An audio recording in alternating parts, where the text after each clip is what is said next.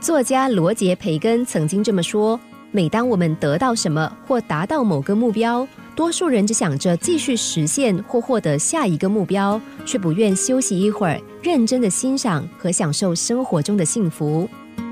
曾经有位获得诺贝尔和平奖的宗教领袖接受记者们采访的时候，被询问的第一句话就是：“您接下来要做什么？”他说：“我会做我想做的事。”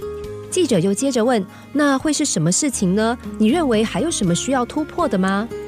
他平静的回答说：“嗯，是有地方要突破的，像是回归平静的生活。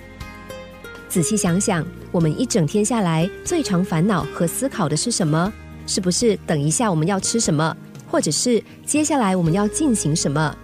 就像记者替诺贝尔奖得主担忧的下一步动作。”许多人每天最烦恼的事，也是接下来我要做什么之类的困惑，似乎没有加足马力向前冲，人生就要就此结束一样。才刚吃完早餐，有人已经开始烦恼午餐；刚刚存够钱买一栋安居的房子，又开始为自己施加压力，盘算什么时候再成为有车一族。看起来生活压力真的很大，但是这些压力似乎都是自寻烦恼，不是吗？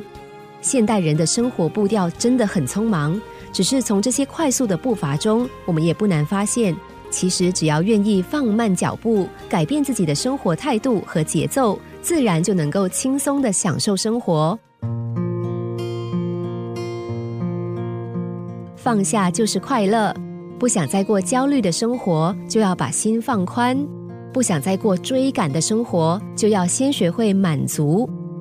生活中有太多的事物诱惑着我们了，但是不管我们怎么追求，也没有办法拥有全部。既然无法全部拥有这些外在的事物，不如多留点生活空间给自己吧。